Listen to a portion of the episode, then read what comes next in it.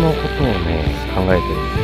2020年12月31日、なんで、ポッドキャストの配信をするのか、古典ラジオの樋口さんの影響っていうのが、なるべくお金を使わない生活をしてる全部循環の中にいて、それに対する恩返しのような形でノートをして、急に起きてることを、小さい頃から自分事として捉えているというか、そうした観点を持てばわかると思うんですが、味噌汁が、羽釜で炊いて米だけ作り始めたっていう HSS 型 HSP。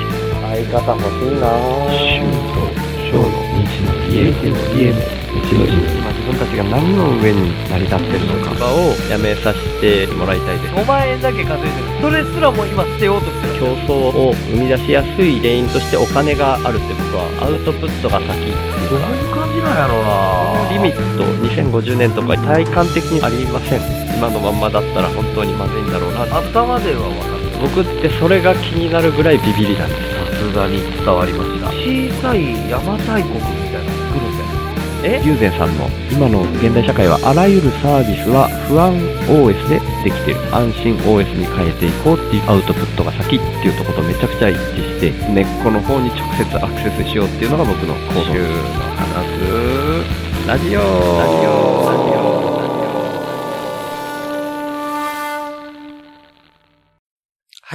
どうもこんばんは今日もゲスト会でですね、まあ、皆さんご存知で待ちかねていらっしゃるんじゃないかなと思うんですけど、ちょっとその前にですね、一個だけ、インプッター紹介のコーナーとまではいかないんですけど、えっ、と、でっかいインプットをしてくださった方がいらっしゃって、ただですね、それが誰がインプットしてくれたかわかんないんですね。ちょっと昨日、ツイッターの方では僕がツイートさせていただいたんですけど、このね、iPhone、iPhone 8なんですけど、これをね、まあまあ新品ってわけじゃないんですけどね、なんか整備済み品、iPhone 8の整備済み品なんですけど、まあでも多分中身が要は新品に近い状態になってる iPhone だと思うんですけど、それを Amazon の欲しいものリストに僕が追加して、追加というか、そう常に置いておいたんですね。で、まあそれをね、送ってきていただいたのがいいんですけど、差出人がない。みたいな感じで、誰が送ってくれたのかわからない状態です。Twitter と Facebook と Instagram で、なるべくこれ誰が送ってくれたのか、僕がせめてお礼を言いたいので、ぜひご連絡くださいというふうには書いてるんですけれども、まあ今のところ連絡がない状態なので、これを聞いた方は、もし、私だ、僕だっていう方がいらしたら、ぜひぜひ、まあ公開したあの、ツイッター上のツイートとかではなくても構いません。DM とか、Google フォームもね、この週の話すラジオの概要欄にありますので、その Google フォームでも構いませんので、ぜひぜひご連絡をいただけたらと思います。はい。週報インプッターの紹介コーナーではないですけど、それだけはちょっとぜひともね、呼びかけをしたかったもので、最初にそれを挟ませていただきました。はい。そしてですね、今日は、まあタイトルにありますようにですね、民セカのともきさんを今日はゲストにお呼びしてまして、もうできたら早速お呼びしたいなと思ってるんですけど、お、お、大丈夫そうですね。じゃあお呼びしますね。民セカのともきさんが今日はゲストに来てくださいました。ともきさんよろしくお願いします。よろしくお願いします。ザビエルの頭を黒く塗った男こと、ともきと申します。よろしくお願いします。うわ、本物だ。お願いします。本物だ。いやいやいや。嬉しい。いや、こちら、こちらこそ、シュウさん本物だです。いやいやいやいやいやいやザビエルの頭黒く塗らなかった男です。よろしくお願いします。あ、いや、そうですか。塗らなかった方です塗か。らなかった方ですいません、なんか塗っちゃってすいません。あの、真面目にやってた方ですね、僕ね。あ、そうですか。あ、あん。まり落書きしなかったというですね。あ、そうだったんですね。はい。ビビりなもんで。はい。いやー、だって、誰かわからない人から iPhone 送られる人いないですからね。この世のいや中で。それは僕も人生で初めてですよ。びっくりですよね。いや、本当にびっくりですね。はい。いやいやいや。自分でね、欲しいものリストに入れたとはいえまさかですもんね、そんなの。まあもうなんかそういう予兆みたいなのがあったらまだあれなんですけどね、急に。ああ、確かに。に確かに。そうっすよね。ある程度なんというかそのインプットをもう僕100円以上っていうことで、まあ、はいはい月額のサブスクにはなるんですけど、本当にそういうのはい。低いハードルっていうか、そういう言い方はあんま良くないかもしれないですけどね、そんな感じにはうんしてるつもりなんですけど、ポーンと、ええしかも名乗らずに iPhone の2万円以上のが かっこよすぎる。いや、かっこいいないいんですけど、お礼を言いたい。僕的にはもうぜひお礼言いたいんで、あそうですねはい。うんそうですねぜひぜひえご連絡いただきたいなと思ってお名るんですけど。前だけでも。はい。いや、ちょっと僕の中での、僕がどんな風にともきさんを知って、今どんな風に認識してるかみたいな話を、もしよかったら先に僕の方かあ、ら。話させてもらって構わないですか？あ、お願いします。はい、ありがとうございます。僕はね、もう、多分、ともきさんも予想ついてらっしゃるかもしれないんですけど、みそさんが、ポッドキャストで喋ってらしたことで、ミンセカっていう存在は知ったんですね。はい、はい。はいで、はいだからその時に初回ぐらいは聞いたのかな初回2回ぐらいまでは聞いたのかもしれないんですけど、はいまあ、。僕自身が古典ラジオをポッドキャストで聞くようになってコミュニティにも入って、樋口塾もして、自分でポッドキャストもやってはいたタイミングなんですけど、僕自身がね、歴史にすごく興味があるタイプっていうわけではないんですよ、これが。はい、はい、はい、はい。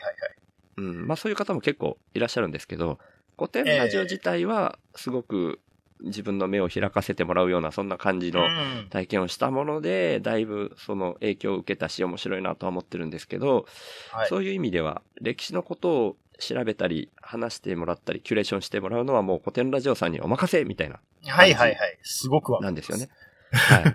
で、民生化を最初に見たときに僕はあの、はいこれは歴史を好きな人が聞く番組なのかなみたいに最初思っちゃったっていうところがあるんですよね。あ、いや、その通りだと思います。いや、ただ今は、今はそういう認識じゃちょっとなくなってるんですよ。あ、本当ですか？本当ですか？はいはいはい。まあまあ、それは今日話していく中でそんな風になっていくかと思うんですけど、その一つは最初の方って顔出されてなかったじゃないですか。あ、そうですね。はい。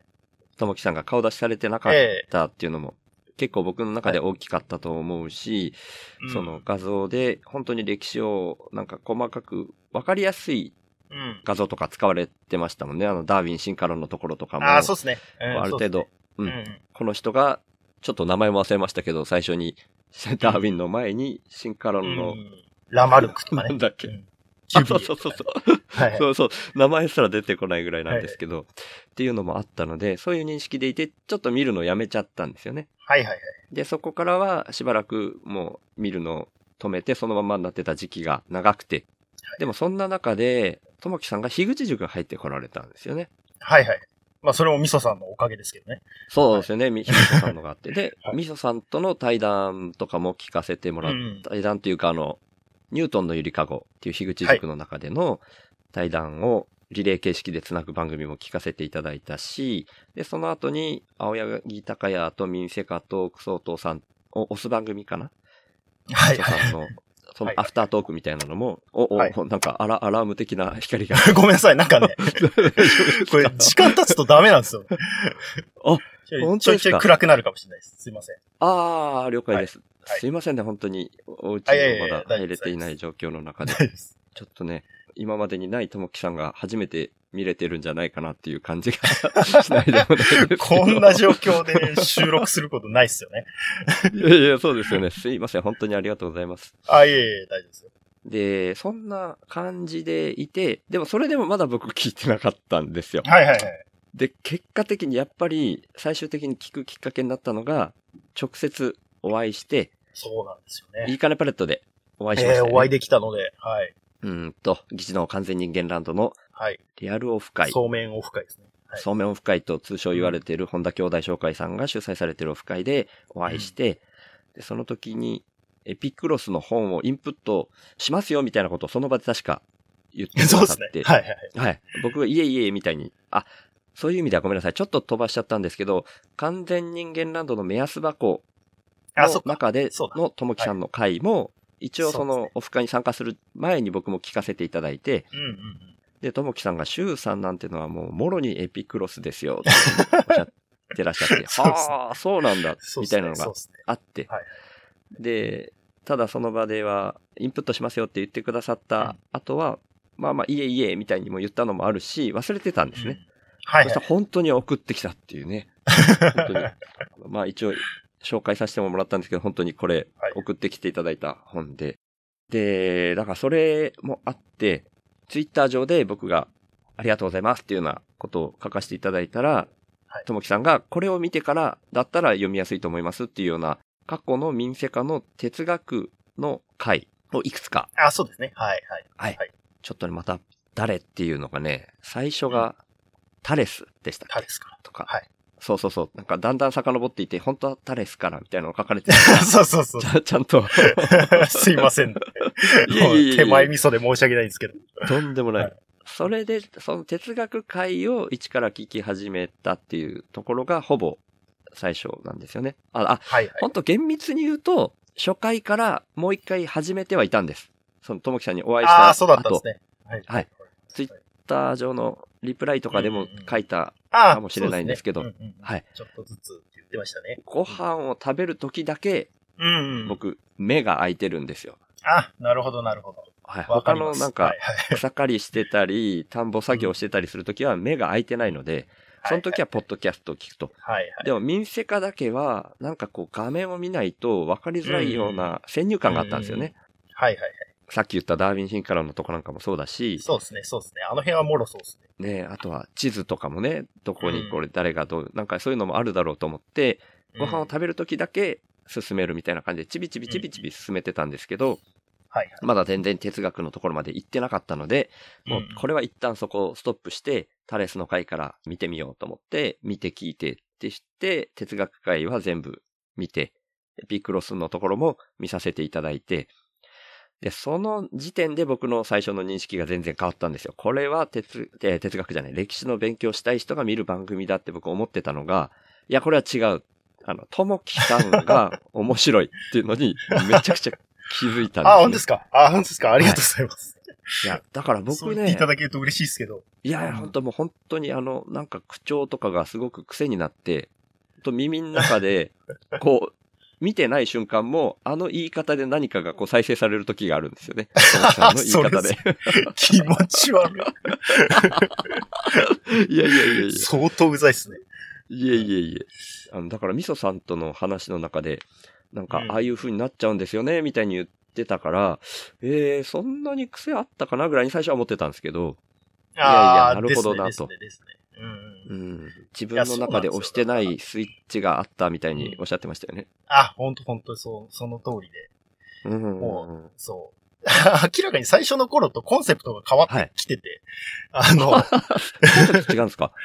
いや、なんか最初はなんかもっとうん歴史をザクッと、うんうん。世界史を通史で紹介していくぐらいの感じで、まあなんか高校生とかにもこういう番組とかがあったら、受験とかにも役立つだろうなぐらいの感覚で。さっくりやっていこうと思ってたんですけど、うん。なんかうん、そう、YouTube で顔出しをし始めて、神話とかやり出したら、うん。なんか変な、変なスイッチが本当に入って、勝手になんかいろいろ憑依してきて、はいはいはいはい。もう全然なんか違う方向に行っちゃったみたいな感じですね。なるほどなるほど。うん、そうそううそう。ーん、いや、すごいですよね。最初はだから、そう、そうかもしれない。あの、まあ、高校生向けっていうのはあったけど、はいい。はいはい。歴史をうん。もうある程度知ってるよね、みたいなうん人に向けて、なんかもうちょっと細かくうん知りたいっすよね、みたいはいは。ないのもあったかもしれないですね。なるほど。うーん。そっかそっか。いや、でもそんなんで、ちょっと結構僕の中ではドハマりに近いような状態になっていっていて。で、それで、ミンセカをエピクロスの回まで見て、うんで、特にそのエピクロスの回を見たときに、僕の中での最初の感想としては、これは結構違うんじゃないかなと思ったんで、僕と、ああ、そうですよね。おっしゃってましたもんね。うん。そうそうそう、それを言っていて、それだったらなおさら興味がありますっていうふうに、ともきさんがうんうんうんうん。おっしゃってくれてたんで、そのともきさんの民生化もすごく僕はハマりつつあったし、完全人間ランドの目安箱でも、哲学のなんか、マイケル・サンデルの白熱教室とか、うんうん。みたいな、なんか哲学会みたいな、でもゆるーく哲学を話すみたいなのがあったらいいなみたいなのも言ってたし、そうですね。僕も結構好きは好きなんで、哲学はいはい的なことが、哲学と呼べるかわかんないですけど。はい。いや、多分、樋口塾界隈の人みんな好きそうですよね。そうですよね。好きそうだと思う。いやそれが面白そうなのもあったし、ともきさんにすごく興味が湧いてきて、話したいなっていうのをちょっと投げかけてみたら、ぜひぜひっていうふうにおっしゃってくれたのでお呼びしたっていう本当話したかったですよ。経緯ですねそれがざっくりとした僕の、ともきさんを僕がどう認識してきたかの流れなんですけど、うんうんうん。ちなみにそれで、どんな風に違うかのところの前に、とはいえ結構。共通点もいっぱいあって、僕とエピクロスというか、うん一部は僕とデモクリトスなんですけど、はいはいはいはい。はいそれもちょっと昨日のツイートにともきさんがちょっと反応してくれたりとかいうのがあったので、その部分をね、ちょっとさっき打ち合わせの時にちらっとうんうん。うんともきさんにはお話しさせていただいたんですけど、はい。ともきさんが、そのエピクロス界の中でデモクリトスに言及してる、特にデモクリテスの原子論に言及してる部分と、僕が、週の話すラジオの中で過去に話した部分っていうのを、両方ちょっとね、この画面共有できる形で動画を用意してきたので、それをちょっと流して、うん。その話に一旦は入るっていう流れにさせてもらってうんうん構わんですかね？あ、いいですね、いいですね。あ、いいですか。じゃあちょっと、はい。まずは、それに入らせていただきますね。まずは、はい、はい、はい。えーあ、あおー すいません、すいません。変なタイミングで。これ面白い。これ面白いですね。ちょっと、ポッドキャストでは伝わりづらいですけど、ともきさん今車の中でね、収録参加していただいてて。定期的にライトが光り始める。点滅し始める。怒り出すんですよ。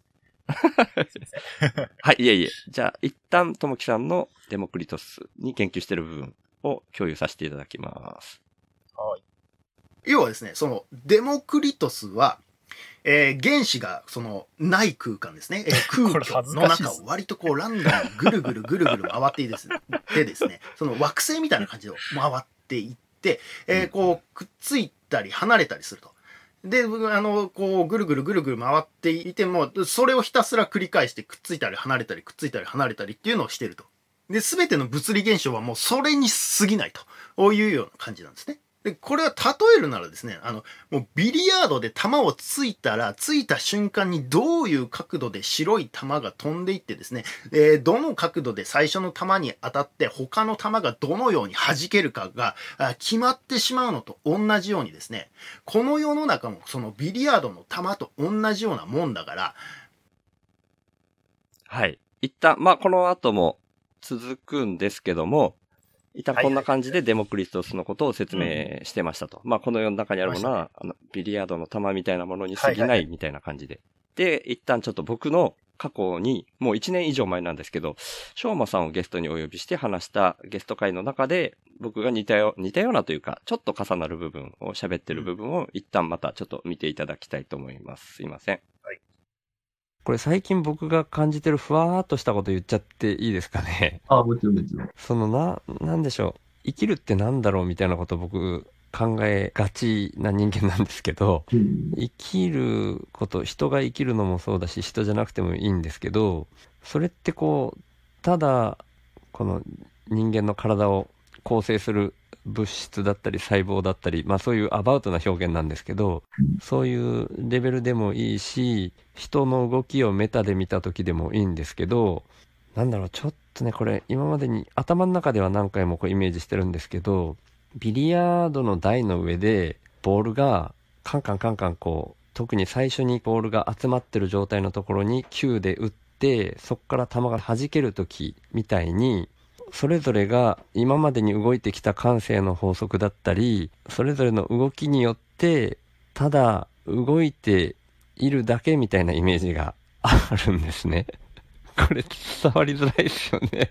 あ、いや、すごく伝わりますよ。僕も、なんか、そういううイメージを持ってて、あ、持ってます持っててというか、はい。こんな感じでですね。ちょっと。全く一緒じゃないですか。び まさかのその、ビリヤードの台のところが、ビリヤードの台というか、ビリヤードの例えが出てきたときは、さすがに僕もちょっとびっくりして、ああ、そうだった。あえーと思ったは思ったんですよね。うんうんうんはい。なんでそういう、すごうく一致してる部分はあるにはありますね。はい。これは多分、なんか、はいなんだろうな。うん。私が例えで出したとかじゃなくて、確か本に、なんか解説の本みたいなのに、そんな感じのことが書いてあったから言ったんだったと思います。ちょっとうろ覚えですけど。はい。あ。例えるならこんな感じみたいなのが、確か書いてあったんだ、だと思います。あはいはいはい。いや、僕もそういう認識で聞いてました。うん。で、もしかしたら、ともきさんが例えで思いついた可能性もある。いや、それ、それを今初めて意識したもんで。ううん え多分、多分書いてあった。うんああ、本当ですか。ちょっともう一回参考文献当たってみますけど。ああ、いやいやいやいやいや。はい。全然大丈夫なんですけど。まあでも言ってる、僕も例えで出しただけで、ビリヤードは分かりづらかったかななんていうのを思ったりもしてたので、ただまあ、偶然それが一致してるというか、そういう表現で多分、うん。だからイメージしてるところは結構近い感じはあると思うんですよね。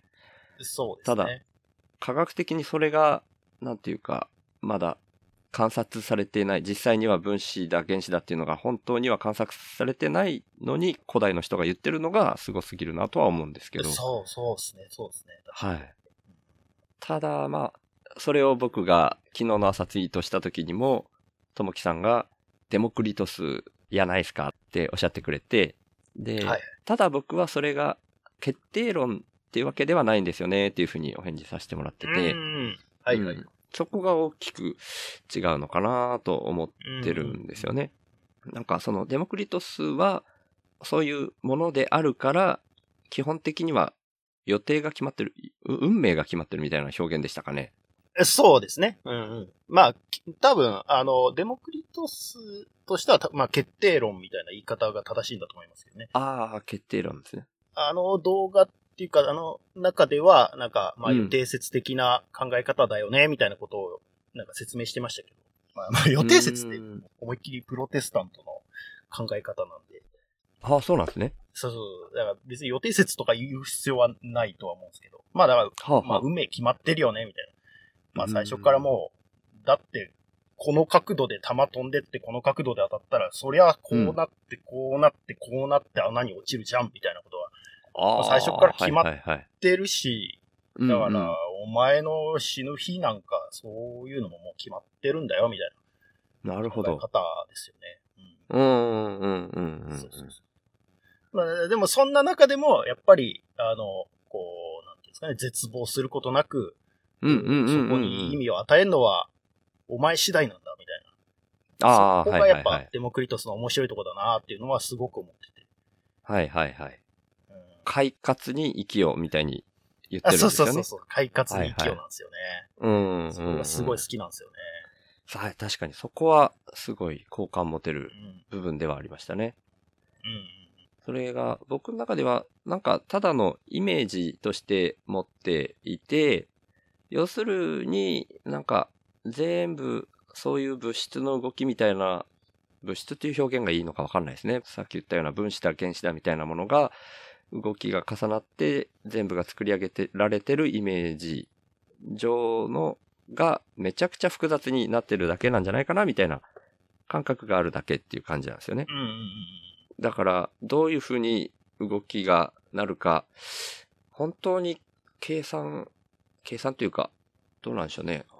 その意味では決定論も深く考えることができたことがないのかもしれないんですけど、うん。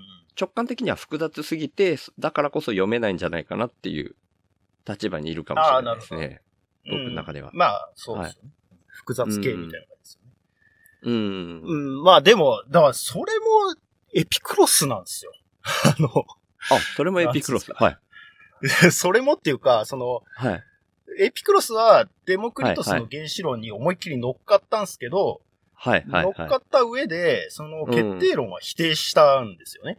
そのああ、はは、あーでしたね。はいはい。うん、もっと自分の意思でなんとかできるもんなんだよ、みたいな、この世の中みたいなことを語った人なんで、うん。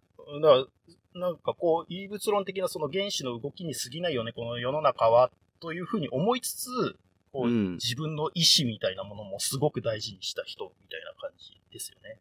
うーん。だからうんうん。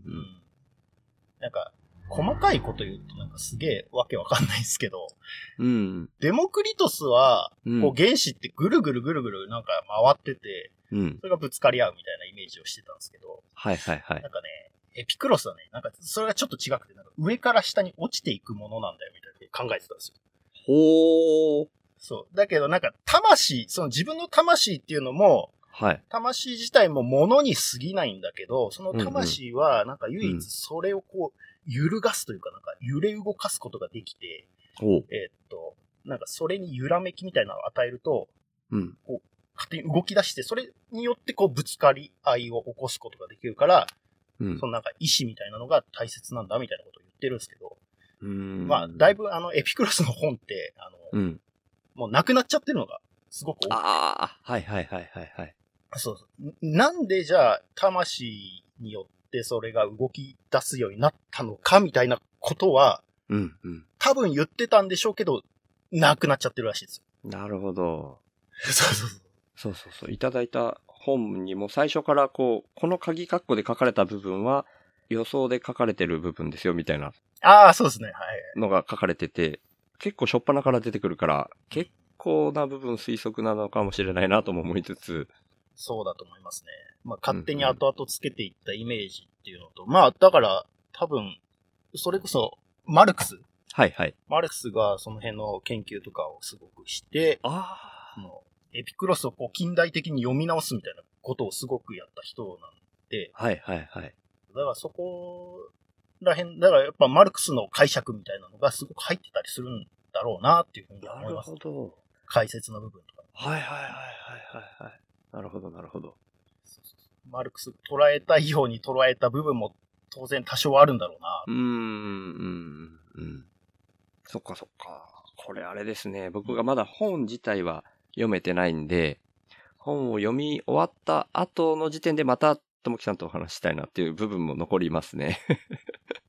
あそうですね。今日はどっちかそっていうと、こう、その辺をともきさんに教えてもらうみたいな感覚でうですね。うんうんうん。いますんで。はいはでい。いや別になんか教えるほど知らないですけど、いやいやいやいや、でも、僕のイメージはそんな感じです。ちょっとあれですよね。それ配信で言われてたのか、直接聞いたのか忘れちゃったんですけど、もともとは世界史というよりは日本史を得意としてた。好き、好きだったのは日本史が好きだったみたいな感じでしたかね。そうですね、そうですね。はいはい。確かそうでしたよね。そういうふうに。どっかでおっしゃられてたか、民生化で聞いたかちょっと忘れちゃったんですけど。うんううんん。ただまあ、哲学は、うん哲学は好きでしたね。あ、それはもともとなんですね。それはもともと好きでしたね。ああ。世界史は本当になんか、はい逆に苦手意識を持ってましたね。はあ、すごいっすね。だからこそなんか自分で勉強したいなっていうモチベーションはかなりあったんだろうなって気はしますね。はいはいはいはいはい。うんそれで始めた。そう、それで始めたもありますね。はいん。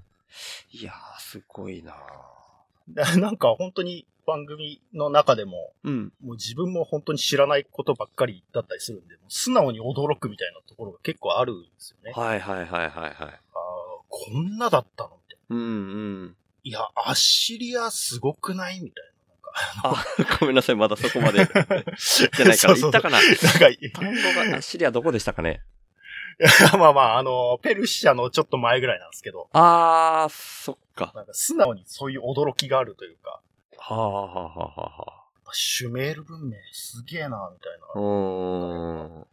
驚きますよね。いやー、いや、すごいっすよね。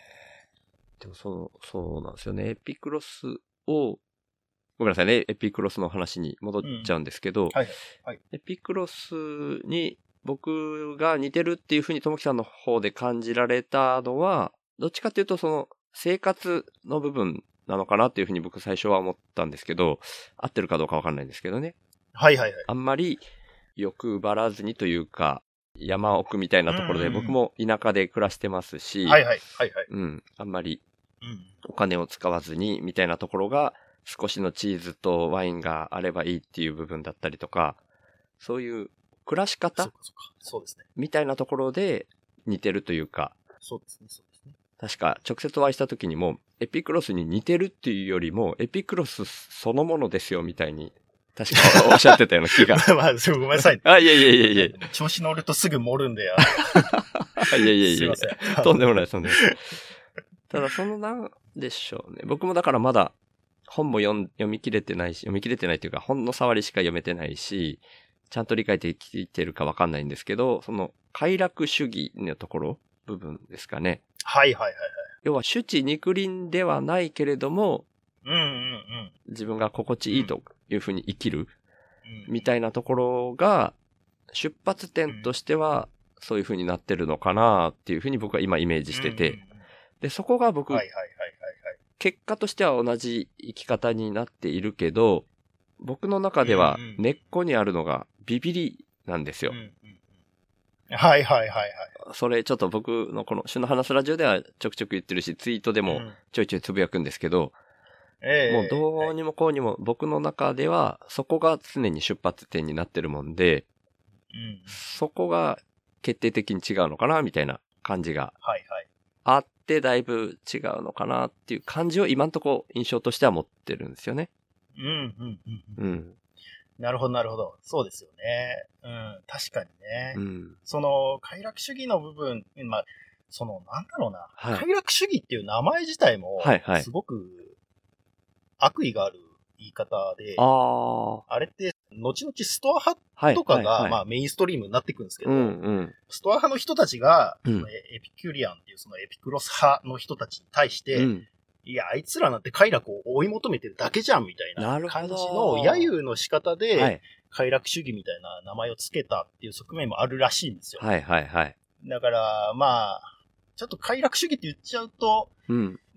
なんかちょっと違うのかなっていうふうにも思いつつ、まあでも確かに、エピクロスが言ってるのは、うん。快楽、うんうんその効用みたいな、自分にとって役に立つことみたいなこととか、うん。快を選んで、まあ苦を避けるみたいうんうなんうん。考え方はやっぱ根本にあるとは思うんで、うんまあ確かにそこの部分がう、ん。さんと似てるっていうふうに思ったわけではなく、うんうんうん。あの そう、そこじゃないく、まあ確かにその生活の仕方とか、うんうんうん。あとおっしゃってた、その原子論っぽい、はいはいはいはい。ぽい部分で、はい。あの、ツイートとかをこう拝見すると、なんか、ああれ、シュウさんって毎朝、あれってつぶやかれてる感じなんあ。ああ、まあなるべくですね。たまに抜けますけど、はい。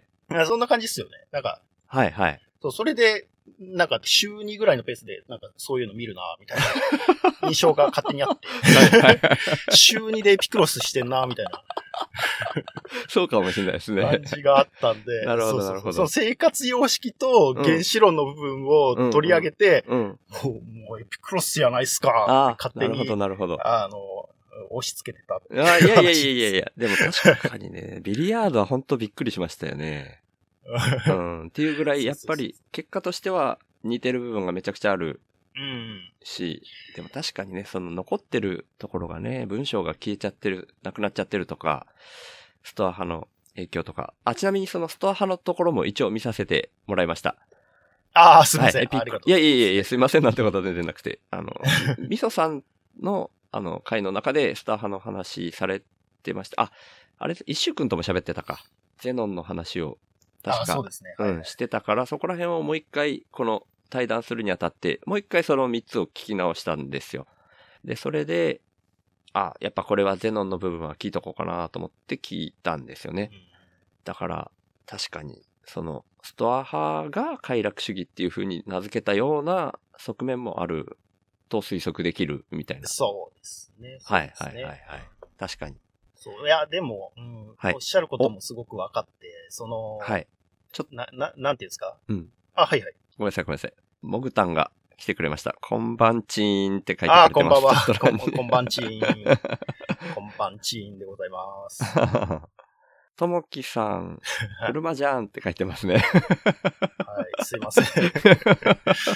車でなんかすいません。いえいえいえ、こちらこそすいません。ありがたいです。車で酒飲んでる いや、僕も酒用意しとけばよかったな。いやいや、でもすいません。なんか先と言ってきとんでもないです。とんでもないです。いや、僕もね、酒飲んじゃうとね、すぐおしっこ行きたくなっちゃうからね、ダメなんですよね。ああ、いやまあ僕もちょっとそれありますけど。いや、うんダメってこともない酒飲まないと喋れないんですよね。そういえば、ダメどころか僕、ムロさんゲストに呼んだ時に、途中でおしっこで抜けて、ムロさんだけに喋らしてますからね。辛いな、それ。ムロさん繋いだんすか、それ？ムロさん、ちょっとチャット欄をにお返事しといてくださいとか言っておしっこ行くっていうああ、のなるほど、なるほど。お、あ竹畜さんも来てくれました。こんばんは。ありがとうございますーこん。ばんは。ありがとうございます。モグタンが、あのキャンピングカー？キャンピングカーではないですね。はい。あれ？こんなちっちゃくないですわ。あのキャンピングカーは、あ、ごめんなさいね。ちょっと補足的に言っとくと、僕らがいいかねパレットでお会いした時に、ともきさんは、キャンピングカーで、こう、旅をしながら、福岡までもたどり着いて、まあその後もはい、はい旅を続けるみたいな感じの一環の中でお会いしたんですよね。そうですね。はいはいはい。だから僕も、ともきさん見送りに、高谷さんと一緒にそうそう、来ていた。見送りに行った時に、キャンピングカーは見たんですけど、それで、その見た時に、レンタルって書いてたような気がしたんですけど、そうです、そうです、そうです。レンタル、ルですね。レンタルです。うんうんうん。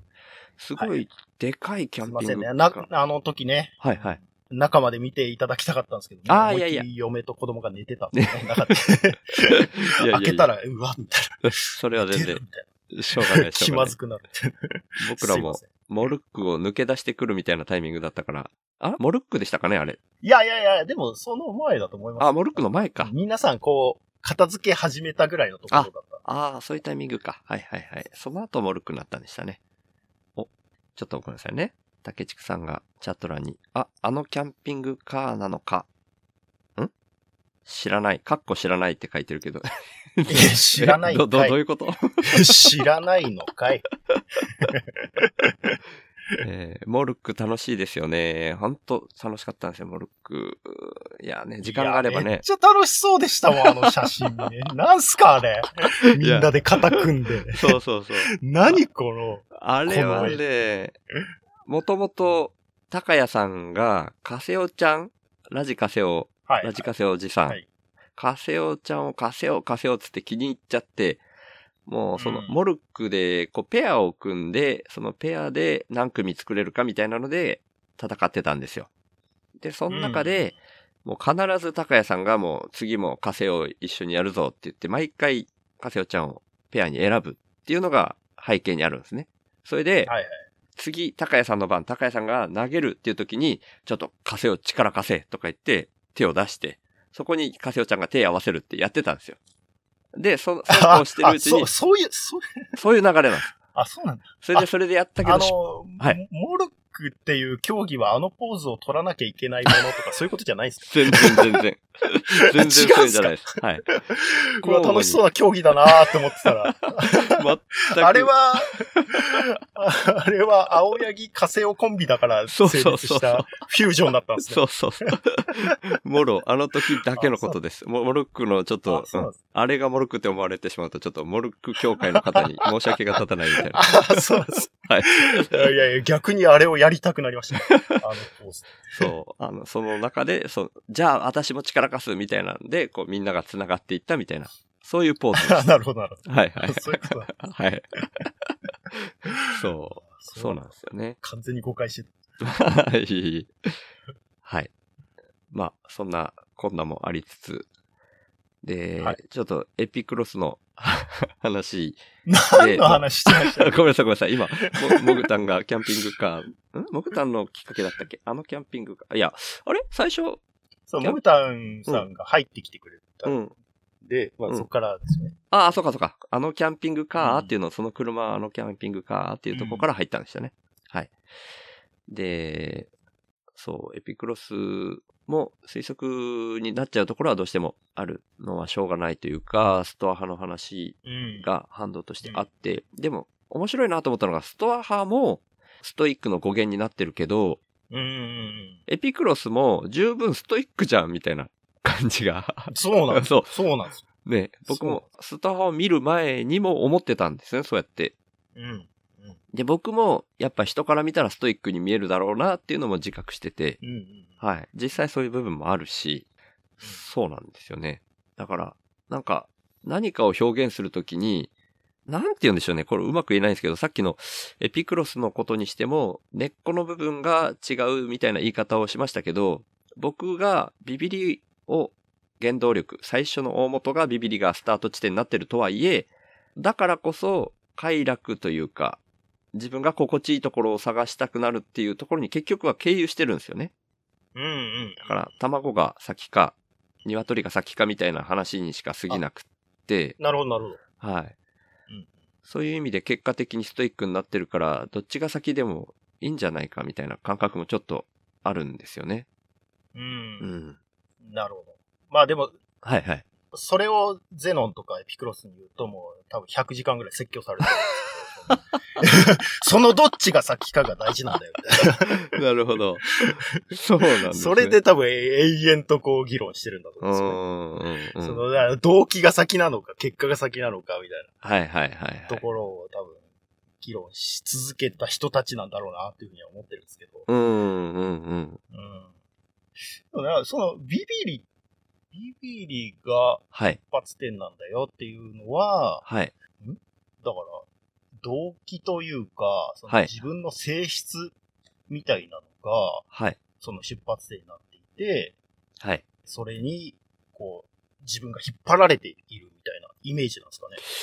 うーん。その性質に引っ張られてるみたいな感じなんですかね。どっちかというとですね、出発点っていうところから話をし始めると、それがあって、そこからどうなるみたいな、こう、なんていうか文脈になると思うんですけど、うん。僕の中では、ある程度過去にブラック企業に勤めてたりとか、ああ、あはいはいブラック企業なんかはい拝聴しました。でもう断定しちゃいかんな。ブラック企業と言われても仕方がないような企業。いや、ブラック企業ですわ、あれは。わしから言わせたらブラック企業ですわ。そういうところにもはい、勤めてたりとか、要は、ある程度、なんか自分なりによくわかんないまんま必死で頑張って生きようとしていた。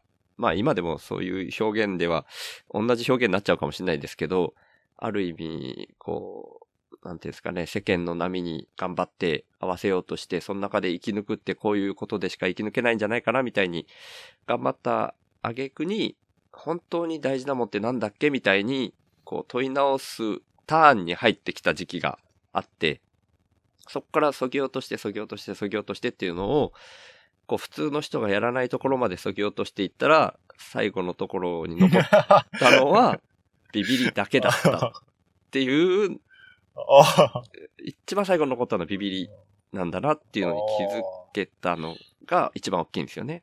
ああ。はいそうか、そうか。そうか。そう。でもまあ、それすごいよ。なんか哲学的な営みですよね。なんか、そ。そぎ落としていって、その自分の原理をはいはいはい。探るみたいな。う自ん分。のエネルギーってどっから出てるんだろうみたいなところですよね。うん。考えたことないですもん、僕だって。うーん、いやいや。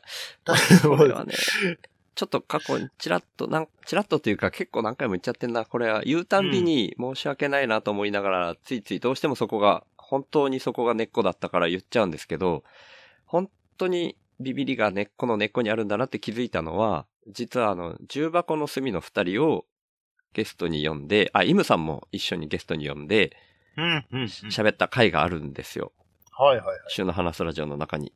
重箱のイム会っていうタイトルつけたかな。はいはいはい。で、それが2時間以上の配信になってるんですけど、うん、うん、うん。うん、もうなんか、あまりにも自分の、こう、奥底まで深掘りされた回だったなっていうふうに僕感じたもんで、もう全然分割せずに、2時間以上のファイルをもうそのままポンと置いて、っていう風にした回があるんですよ。その中でね、もううん特に後半僕とまゆちゃんが話をするみたいな。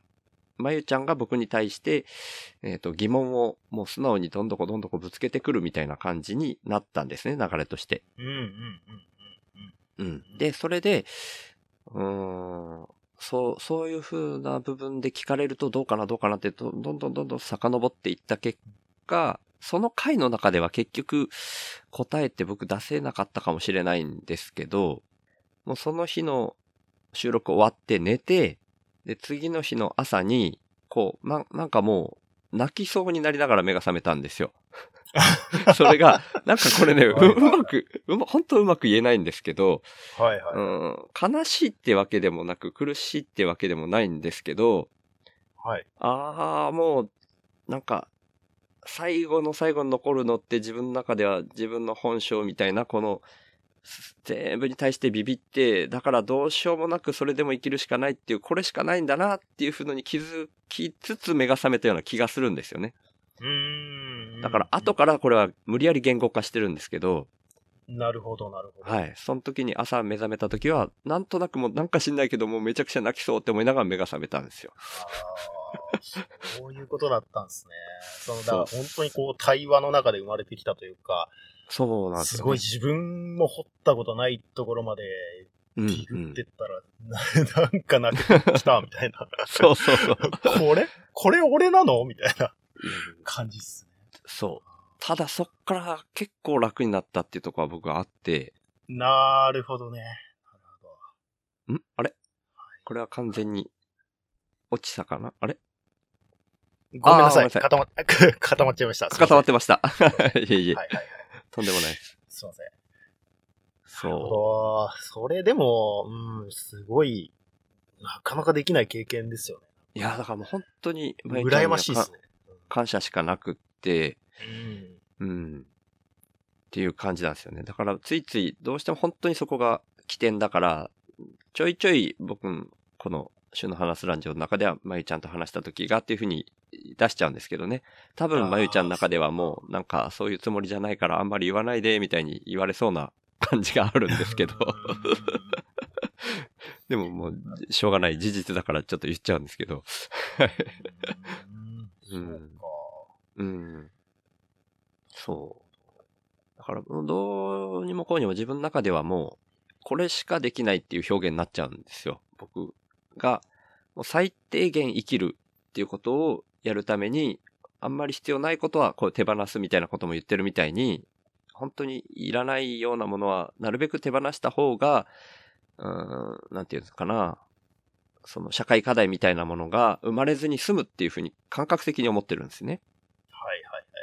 で、エピクロスも同じような感じがあったのかもしれないなとは思ってるんですけど、言葉としては快楽ですけど、そういう行き過ぎた快楽は逆に、こう、飲み過ぎたら次自分が嫌になるんじゃないみたいな話と同じで、それが地球規模で起こってるのが、行き過ぎたら結果自分たちに返ってくるよみたいなところでは、まあだから一緒っちゃ一緒になっちゃうんですけどね。うんうん。だから、そこを僕は、ビビり、僕の中のビビりが反応するから、そうせざるを得ないみたいな。他の人もひっくるめた、全員が生き残る快楽みたいなものを保ち続けるとしたら、自分個人としてはこういう、ある意味ストイックに見えるような、手放しまくって欲張らないみたいに、やるしかないよね、みたいに思っちゃってやってるっていうだけというか。うん。うん。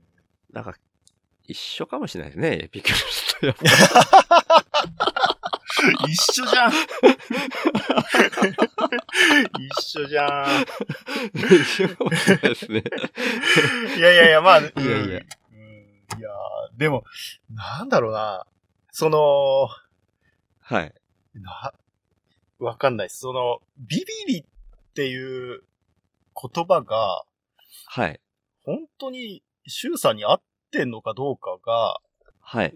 本当にそうなのかなっていう感じが、個人的にはしてて、ええー、あ、そうですか。うん。いや、まあ、その、自己分析としてはそうなのかもしれないんですけど、はい、はい。そうめんオフ会の時とかも、あの、うんさっそうとステージに上がっていく姿とか、見てると、もうとんでもねえ人だって思いますこっちからしたら。いや、さっそうとは上がってないいやいやいやいや。もうかっこよすぎましたもん。ええー、オーラ出てましたからね、もう。いやいやいやいやいや。いや、あれ怖いんですよ。もうどんなグダグダになってる行きます。けどみたいな。いやいやいやいやいいや。や、かっけえと思って。ほんとですか？へいやえ。、あれでビビリとか言ってるのが、す、まあな、まあ、まあ一周回ってみたいなのはあるのかもしれないですけど、なんかね、ご自身の、あの、はい放送とかでも、あれですよね、はいなんかこう、つついつい、こう手を挙げちゃうんですよ、みたいなことをおっしゃってたとは思うんですけど、まあまあまあ、そうですね。いや、だからそれが本当に、僕からしたら、めちゃくちゃ羨ましいです。あのあ僕はそれを、ひたすら避け続けてきた人生なんですよ。なんあ。か、それを？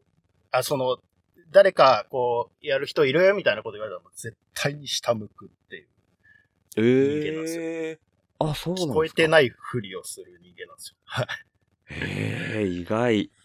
もう絶対にあの、なん、なんクラスとかでも、あの、はい班ごとに分かれて、班長とかのレベルのいろいろあるじゃないですか。はいはいはいはい、ありますね。もう、あの、絶対に超をつくやつをやらないっていう、ああ。なるほど。さ、避け続けるっていう人生を歩んできたんで、はいや、マジかっけえわって思いますね。いやいやいやいや。すいませんね。その、そうめんオフ会の中で、ちょっと無茶ぶり気味に、本田兄弟紹介さんの、基地の完全人間論などの中でやってる CM みたいな、本田兄弟紹介さんのそうめんの CM みたいなことを、こう、みんな、この場に、前に出て、やってくれる人いいないですかみたいな無茶ぶりだったっていう話そう。に僕が手をを挙げたっていうところ、最初に手を挙げたっていうところですよね。はい、今日真っ先にです。まあまあ。い2や、で秒、も、2秒ぐらいであげましいやいやいやいや、一応は、振られたんですよね。確か。樋口さんか高谷さんに、こた。シュウさんどうですか言われてましたっけ？う、うん、な、なんかね、どうですかまではいかなかったかもしれないですけど、なんか、シュウさんとかが、いつもそうめんの、あの、真似してますしね、ねえ、みたいな感じで言ってたぐらいだったかもしれないですけど、うんうんあ、あ、そっかそっか、そうか。そうかなんかそんな風にちょっと水を向けられて、とはいえできないよねっていうのを言い始めた段階でも僕がもう勝手にスタスタ前に歩いていくみたいな感じだったんです。そうかそうか。もうその印象しかなかったんだよ、多分。その、かっこいい後ろ姿の印象しかない。いやいやいやい その前がもう完全に忘却の彼方に飛んでいってましたね。いやいやいやそう。かもしれないですね。そう。そうなんですけど、なんでしょうね。だから、そういう、何回もこの、週の花皿上でも言ってはいるんですけど、HSP、ビビリっていうのが HSP っていう気質の中で、型が4種類あって、その中の HSS 型っていう、ビビリなんだけど、目立ちたがりも兼ね備えてるっていうところがもちろんあるんですけど、だから、その意味で、すべてがビビリっていうわけではないというか、相反する性質を持っちゃってるから、ああなっちゃうっていうところあるんですけど、あくまでも根っこの根っこを探ったときに、さっき言ったみたいに、最後に残ってたのはそのビビリの方だったっていうのを気づいたっていうだけなんで、そこ、そこを話すとそうなっちゃうっていう話なんですよね。うんだからうん。普段の中で、全てに対してビビリが出てるわけではもちろんないっていうか、うんそのビビらなくてもいいようなシチュエーションで、そういう空間にいるときには、どっちかっていうと自分がやりたいようにやりたいし、話したいように話したいし、っていう風になってるだけなんで、常にうんどの瞬間もビビってる話では、っていう話ではないですっていう感じですよね。そう、そうですよね。そうんうんだから、僕からしたら、なんだろうな。なんか、その、人とのコミュニケーションとかもめちゃくちゃ、こう上手にされてるし、ええああ、そうですか。なんか、そう、あの、なんていうんですか、こう、こうなんかは、すごい入っていくのとかすごい上手じゃないですか。ええあ、自覚してないですけど、ど、ど、入っていく？入っていくって、なんていうのかな？その、はうーんと、うーんと、なんて言えばいいんだろう。なんか、僕の、あの、奥さんとかもそうなんですけど、はいはい。なんか、すごいこう、いきなり会った人と仲良くなれるみたいああ、なんか言ってましたね。な性質、うんあはあはあはあ、そう、なんかすごい、シュウさんからその感じを、ええまあ、勝手に、勝手にか感じるんですよ。ああ、そうですか。いやー、羨ましいなーみたいな風に、なんか、それを思っちゃうんですよね。ええちょ、はじ、でも、なまあ、直接お会いするのは初めてだけど、基本的にあの、うんポッドキャスト聞き合ったりとか、完全人間ランドのリスナーつながりで、ツイッターでやり取りしてるとか、はそういう相手だからっていうだけだと思いますよ。僕も、あんまりこう、あ、そうっすか。そうそうそう、普段そうなのかな。ああ、そうなのかあの、奥さんの例でだ、例でっていうか、奥さんのこと話されてた時に、よう、めんみたいなことを言ってましたけど、な。あそうそうそういうのは僕できないですよ。あ、マジっすか。そういうのは全然。あの、気づいたらもうなんか次の日になったら、近所の人とタメ語で話してるみたいな感じなんですけど。ああ、いや、そ、そ、それ、それは僕は、ああ、奥さんはね。はいはいはい。あれ、友達だったっけみたいな感じ。すごいなこっちはずっと初めましての感じで、毎日こう、あ、どうも、みたいな。感じなんですうんうんうん。うん。ちょっと聞いてみたいな感じで行くみたいうん。すごいっすね。いやいやいや、全然そのレベルじゃないです。はい。だからまあまあまあ、うん、まあでも普段の、普段の性質っていうかね、それとはまた別個のところでの話ですね。相当深いところの根っこにあるのはビビりだっていうだけといえばだけなんですけど、な。うん。なんか、でも、うん、僕の中で勝手にこう、普段一人で哲学みたいにして考える、好きだからそうやって考えるわけじゃないですか。うん。で、そう、そう考えた結果を朝ツイートしたりっていう風にしてるんですけど、そういう風に考えた時には、自分の中では、今の生き方としてこういう風にせざるを得ないよねっていうのを発信するし、で、そうする理由みたいなのが必要になってくるから、うん。そし、そういう時に出てくるのが必ずビビリっていうのがあるから、ビビリビビリっていうの毎回出ちゃうっていうだけで、年がら年中ビビってるわっていう意味ではないですっていうとこだけなんですけど。大変申し訳ないですけど、トイレ行っていいですか、あ、いいですね。僕も行ってきます。すいはい。ません。あの、全然今ね、聞いてらっしゃる方、一人いらっしゃるんですけど、申し訳ないです。どうせポッドキャストではここ真ん中切るんで、はい。ちょっと画面上見てる方、すいません。画面だけ見といてください。申し訳ないです。トイレ行きましょう。トイレ行きましょう。消えます。はーすいません。い。いえいえ。次回へ続く。